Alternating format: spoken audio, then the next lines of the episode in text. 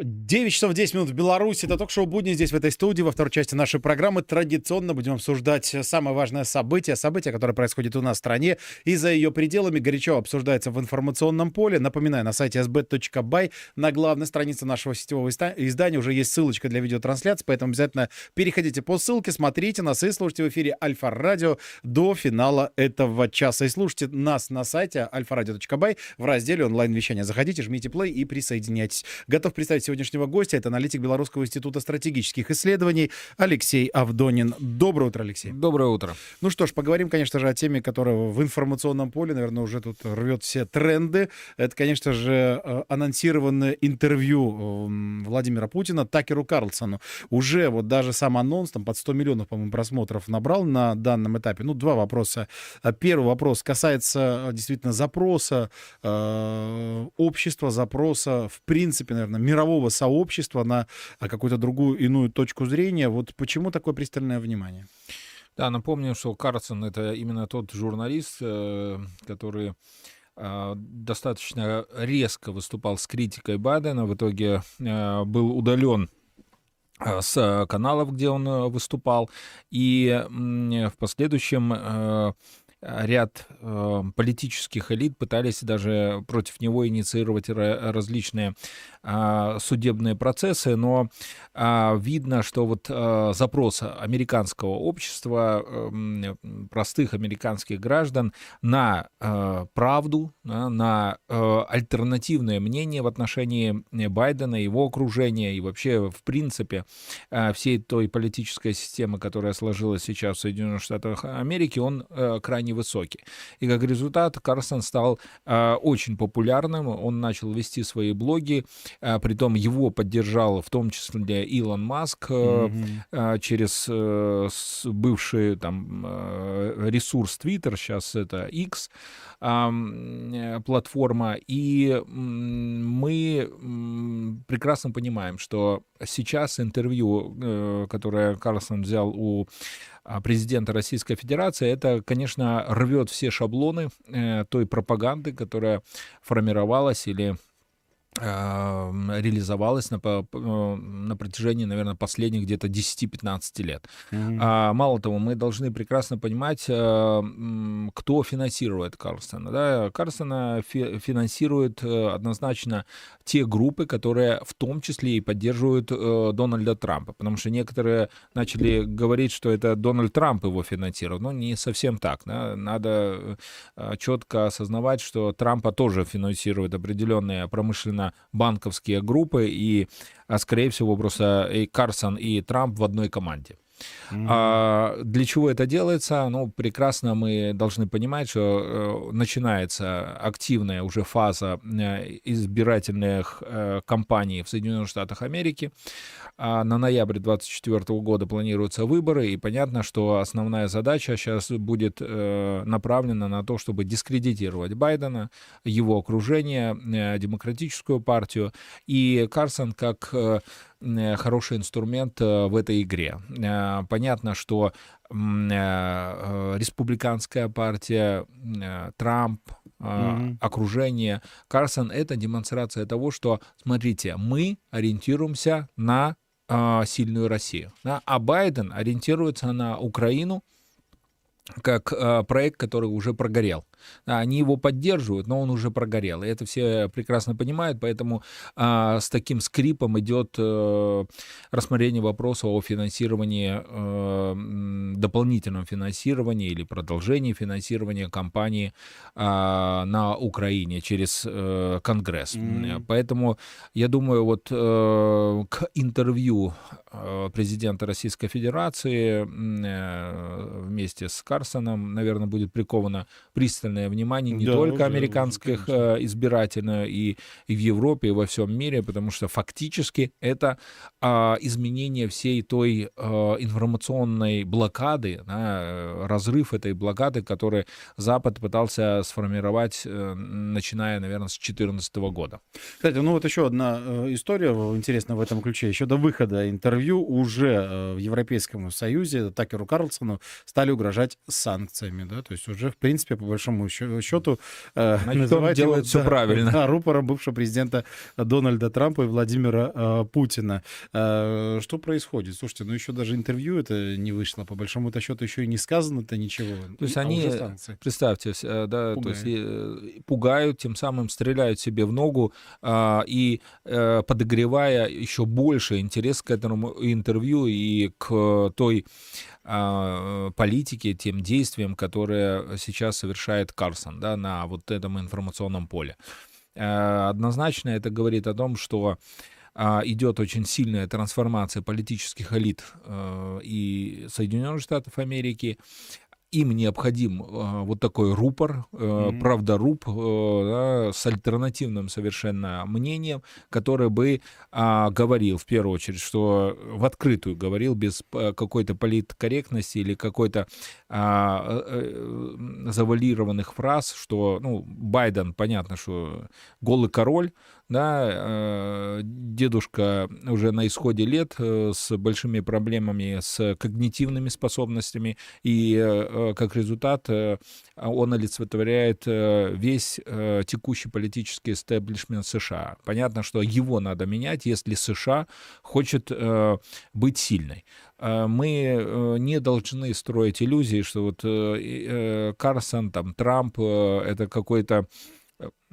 знаете, какая-то мессия для mm-hmm. России или там для а, славянского мира, для э, евразийства в целом, ну, евразийского пространства, да, или там альтернативных интеграционных площадок, таких как ШОС, ЕАЭС, БРИКС, нет, конечно. Они а, э, играют свою игру и э, всегда будут заинтересованы сугубо на а, свои корпорации, свои банки, но сейчас mm-hmm. они понимают, что Слушайте, ну, уже команда люди, Байдена проиграла, люди да. уже не верят. Еще одна тема, которая, кстати, вот э, на данном этапе э, тоже достаточно активно уже обсуждается, это то, что сейчас, в принципе, ну, э, та ситуация, которая сложилась с Украиной, которая не принесла, скажем так, результаты для Соединенных Штатов Америки, э, все сильнее и сильнее бьет по Евросоюзу. Уже вот промышленники Германии упрекнули Шольца в абсолютно токсичной энергетической политике. Ну, понятно, что это за политика.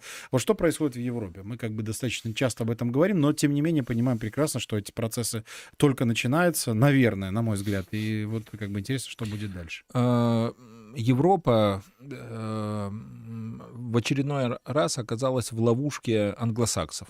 Их обманули, обвели, э, сказали, что э, надо присоединиться к санкциям против России. Мало того, чтобы не было Э, отхода назад они взорвали э, англосаксы mm-hmm. э, Северный поток, да, отрезали фактически э, Германию да, как локомотива европейской экономики от дешевых энергоносителей и, естественно, таким образом создали базу для э, последующей стагнации всей экономики mm. э, Германии. Ну, представьте, у вас энергоносители в 3-4 раза дороже, чем э, до этого было, до 2022 года. Что у вас будет происходить с конечной себестоимостью вашей продукции? Автомобилями, химией, да, э, лекарствами, э, наукой. Что будет происходить? Ну, конечно, она не будет конкурентоспособна, эта продукция, на мировых рынках. Значит, ее просто никто не укупит. Как бы э, хорошо ее не рекламировали, как бы там красивая э, не делали Мерседесы э, свои автомобили, они не будут э, в конечном итоге востребованы, да, только премиальный сегмент какой-то, а э, основной же оборот делается как раз на средних классах, мелких классах в том числе, да, а они уже не конкурентоспособными mm-hmm. даже с, там, с китайскими автомобилями или там с другими. И как результат сейчас к чему подводят американцы эти европейские э, корпорации. Они говорят, а, какая разница, где у вас находится штаб-квартира и производство. Главное, а, чтобы вы получали свой доход. Поэтому давайте, закрывайте все производства в Европе, переводите к нам. То есть это фактически э, прямой путь к уничтожению вообще быв, э, прошлого могущества Европы, которое сформировалось после Второй мировой войны.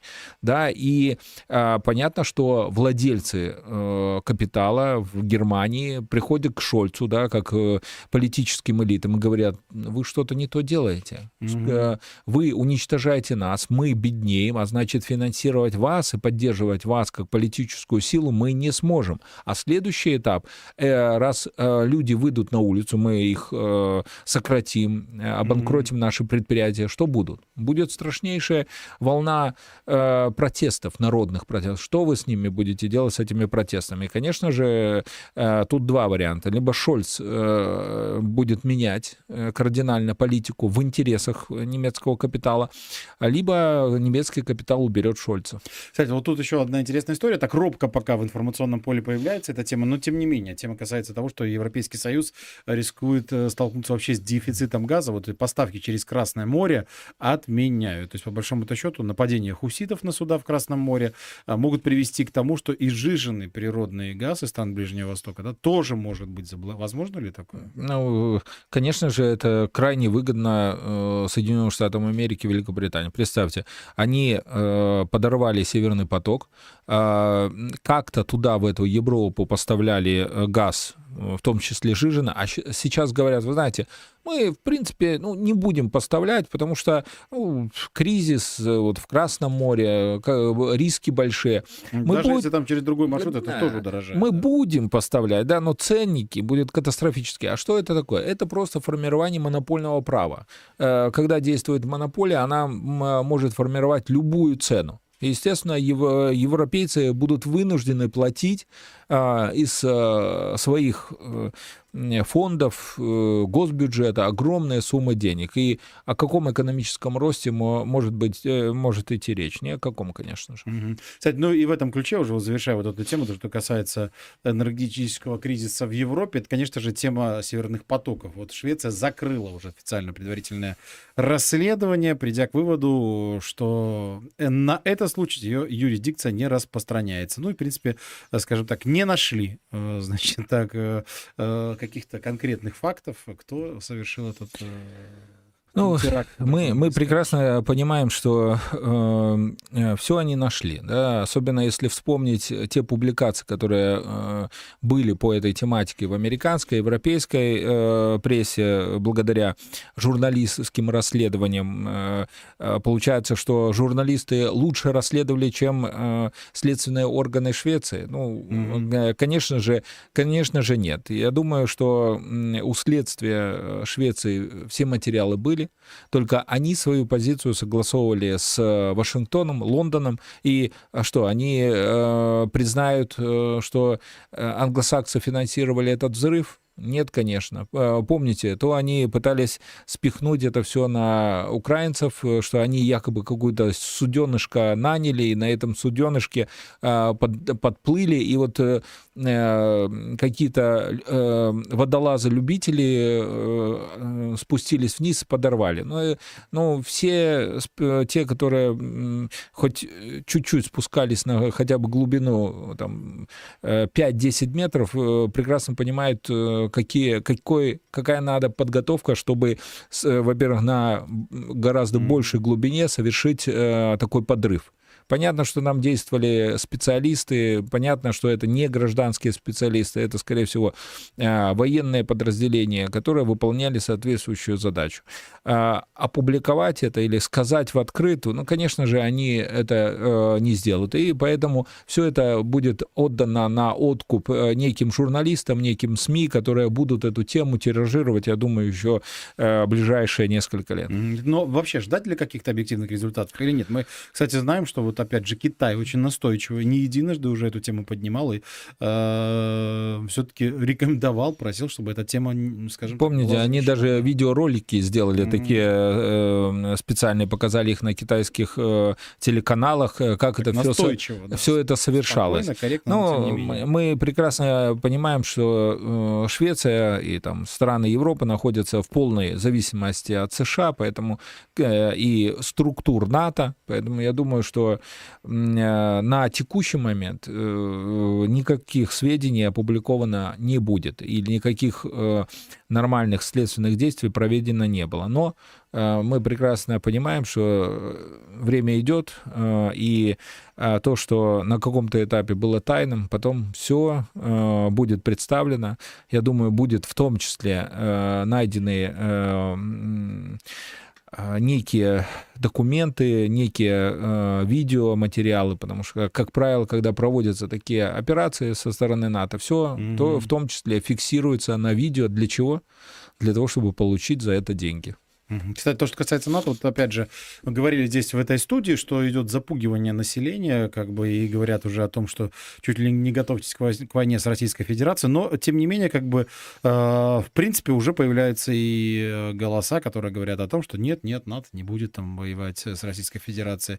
Вот то, что касается НАТО, то, то что касается этого информационного шума сейчас, что происходит? Да, вы абсолютно правы. Если вот э, смотреть э, польские э, радио, каналы, э, телевидение, газеты, э, то там идет очень э, целенаправленная а, информационная кампания по а, нагнетанию состояния страха mm-hmm. да, и а, формирование обоснованности того, что необходимо выделять все больше и больше часть государственного бюджета на военные нужды, что все больше надо проводить военных учений на границах с Беларусью, и главная угроза их безопасности, суверенитета исходит от э, России и Беларуси. Да? То есть это целенаправленная такая э, агит-компания э, со стороны НАТО, со стороны польских властей для создания готовности и европейского, и польского общества к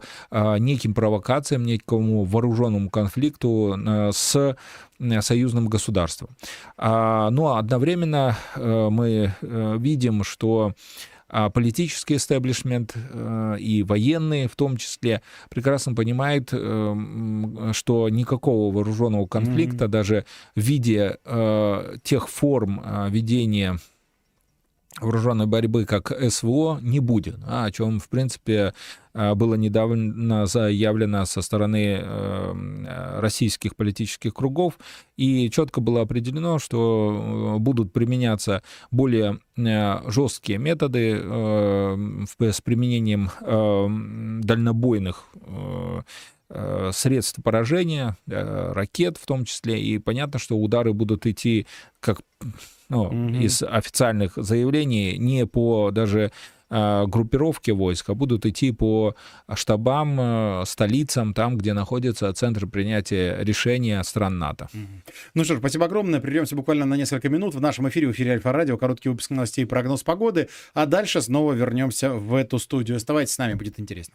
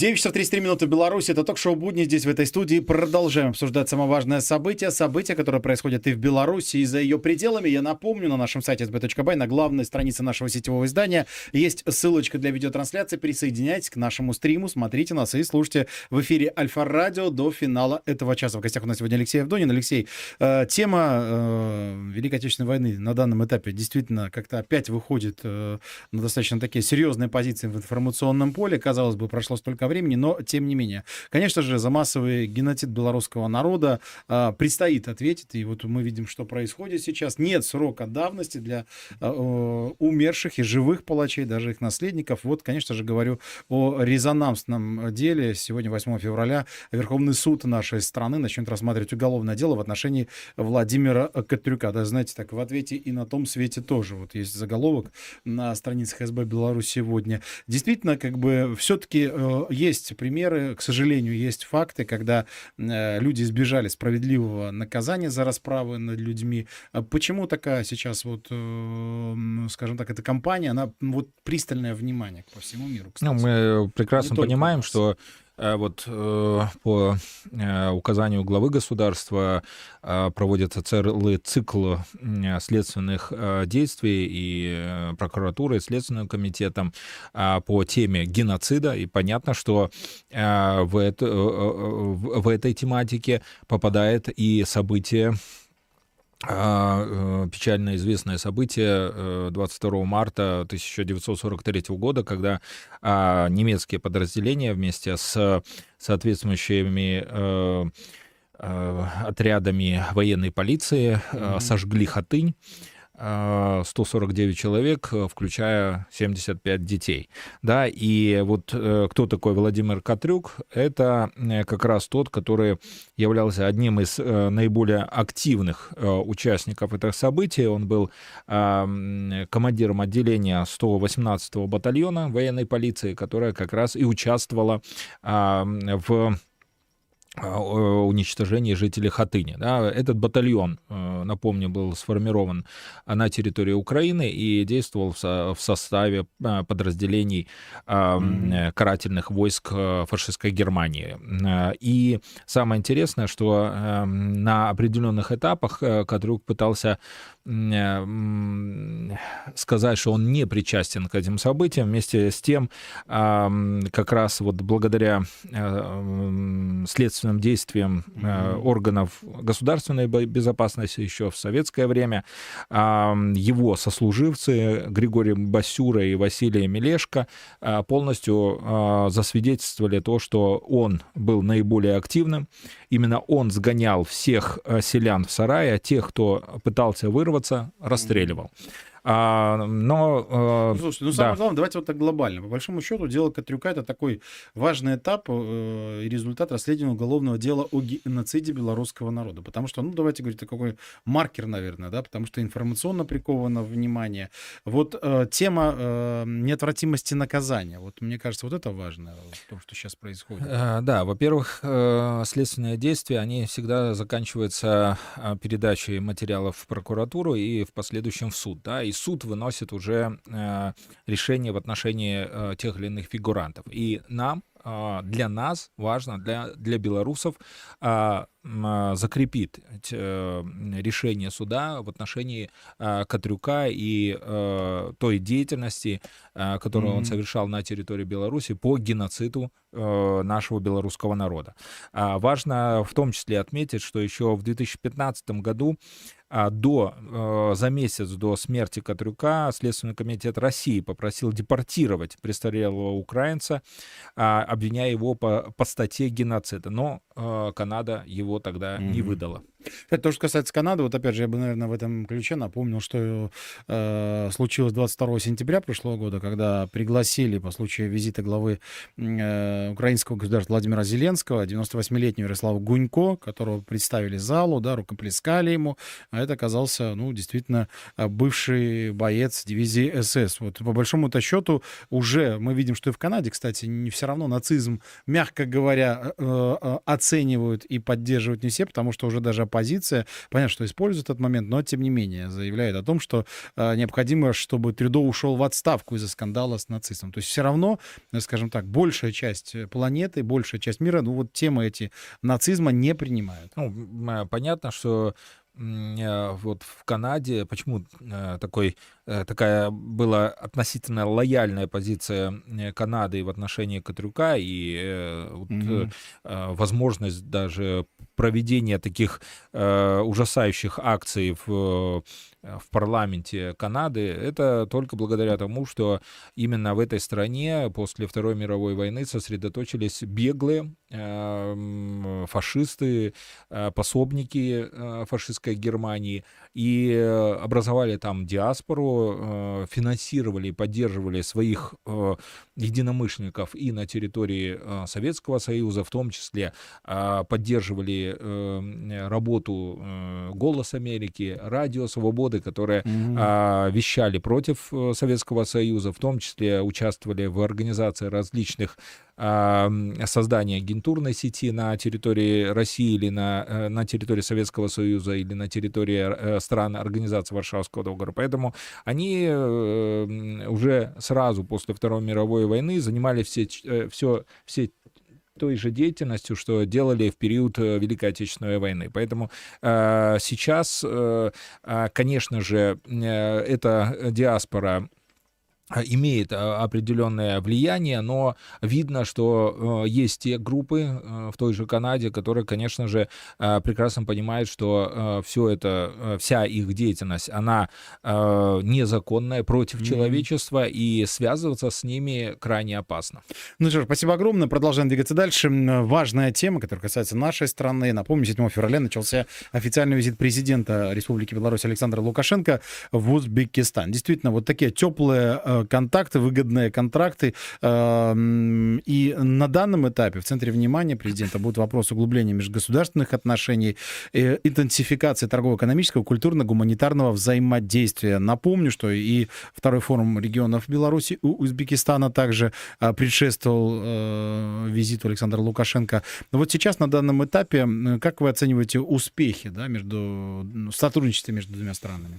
Э, да, надо сказать, что, э, в принципе, страны Центральной Азии показывают очень высокие темпы экономического роста. Узбекистан в 2023 году показывал темп роста в 6%, и сейчас его ВВП составляет около 91 миллиарда а, долларов. Э, это очень высокие темпы. А о чем это говорит? А, о том, что это большой рынок. Мы знаем, что в Узбекистане темпы роста народонаселения самые высокие. А, и благодаря вот, вот этой динамике мы в 2023 году получили достаточно высокие объемы э, товарооборота. Они составили около 600 э, миллионов mm-hmm. долларов. Да? И сейчас а, руководство наших двух стран ведет э, переговоры о том, чтобы расширить товарооборот до 1 миллиарда долларов. Это а, значительные суммы, которые в первую очередь позволяют двум странам создавать новые предприятия, новые товары, услуги и тем самым э, повышать благосостояние, вовлеченность э, граждан в экономические процессы. Кстати, вот то, что касается точек соприкосновения вот на данном этапе, а ведь э, давайте говорить прямо, мы видим, что страны постсоветские да, на данном этапе как-то начинают сближаться, потому что определенные события и геополитические, и политические, как бы какие-то, знаете, а, акценты. Вот поговорим, кстати, и про результаты выборов в Азербайджане. Вот мы видим, что сейчас на данном этапе постсоветское пространство пространство все-таки ну, пытается искать, не без помощи, конечно же, давайте говорить прямо, и нашего президента, который всегда и э, в рамках заседаний, да, пытается вот как бы как-то, не знаю, соединить, э, развить еще на каком-то уровне эти отношения. Что происходит, если глобально на это посмотреть? Да, мы э, прекрасно видим, что э, те экономические, торговые э, связи, которые были сформированные в период Советского Союза, они э, вновь и вновь э, становятся актуальными и начинают восстанавливаться. Да. То, что пытались э, сделать э, наши конкуренты после развала Советского Союза, то есть э, разделить, подмять под себя страны, СНГ, постсоветского пространства. Сейчас мы прекрасно видим, что приходит осознание необходимости кооперации, потому что так, э, такая форма э, взаимодействия mm-hmm. между странами э, бывшего Советского Союза дает самое главное возможность для экономического роста. То, что предлагали Запад, это всегда модель, ориентированная на разрушение национальных производств, сельского хозяйства, ориентация на э, внешние займы и как результат, естественно, э, экономическая, финансовая э, потеря суверенитета. А наш президент всегда, в, выстраивая взаимоотношения с руководством стран на постсоветском пространстве, всегда ориентировался на экономический прагматизм или так называемую экономическую дипломатию, когда э, мы э, всегда в первую очередь должны думать о том, как э, повысить благосостояние э, наших граждан, да, граждан mm-hmm. э, стран СНГ, постсоветского пространства. А это можно сделать только расширяя э, производство, реализуя соврем, э, современные проекты э, в области машиностроения, в области сельского хозяйства, переработки, э, науки, технологии, для того, чтобы э, уровень э, экономики рос и тем самым раз есть экономика, значит, э, есть бюджет, государство выполняет все свои обязательства, а значит, а, э, есть элементы стабильности, и раскачать через бархатные революции такие страны будут крайне тяжело. Ну что ж, спасибо огромное. Президент Беларуси Александр Лукашенко поздравил Ильхама Алиева с убедительной победой на выборах президента Азербайджана. Э, телефонный разговор состоялся во время пребывания главы государства в Ташкенте. Вот действительно, на постсоветском пространстве, опять же, к выборам всегда пристальное внимание, ну такая спокойная, взвешенная кампания президентская. Как вот сейчас на данном этапе действительно вы оцениваете такие да, результаты? Мы э, поздравляем с победой, да, и э, мы э, очень плотно взаимодействуем с, в том числе с коллегами, журналистами, экспертным сообществом с Азербайджана. Поздравляем их тоже с достаточно плотным участием в этом избирательной кампании и Э, конечно же, э, мы прекрасно видим, что э, страны постсоветского пространства а, сейчас все больше и больше ориентируются на а, спокойный ритм, потому что те всплески политическо-эмоциональные всплески, которые были характерны для 90-х годов, нулевых годов, они уходят в прошлое, потому что эм, э, нации, э, общество прекрасно понимает, что э, на таких пиках нельзя э, нормально расти, нельзя э, генерировать благосостояние, mm-hmm. нельзя э, формировать семьи, э, повышать э, их уровень, да, давать образование, развитие, рост следующему поколению. И, конечно же, а, сейчас э, вот э, и в Азербайджане избиратели проголосовали за стабильность. Mm. Ну что ж, спасибо огромное. Напоминаю, что самая яркая цитата сегодняшнего разговора можно будет прочесть в нашем сетевом издании sb.by на протяжении всего дня и послушать в эфире Альфа-радио с 17 до 19.00. В гостях у нас был аналитик Белорусского института стратегических исследований Алексей Авдонин. Алексей, спасибо вам огромное спасибо. за емкий разговор. Всем отличного рабочего дня и, конечно же, уже традиционно до встречи в буднях.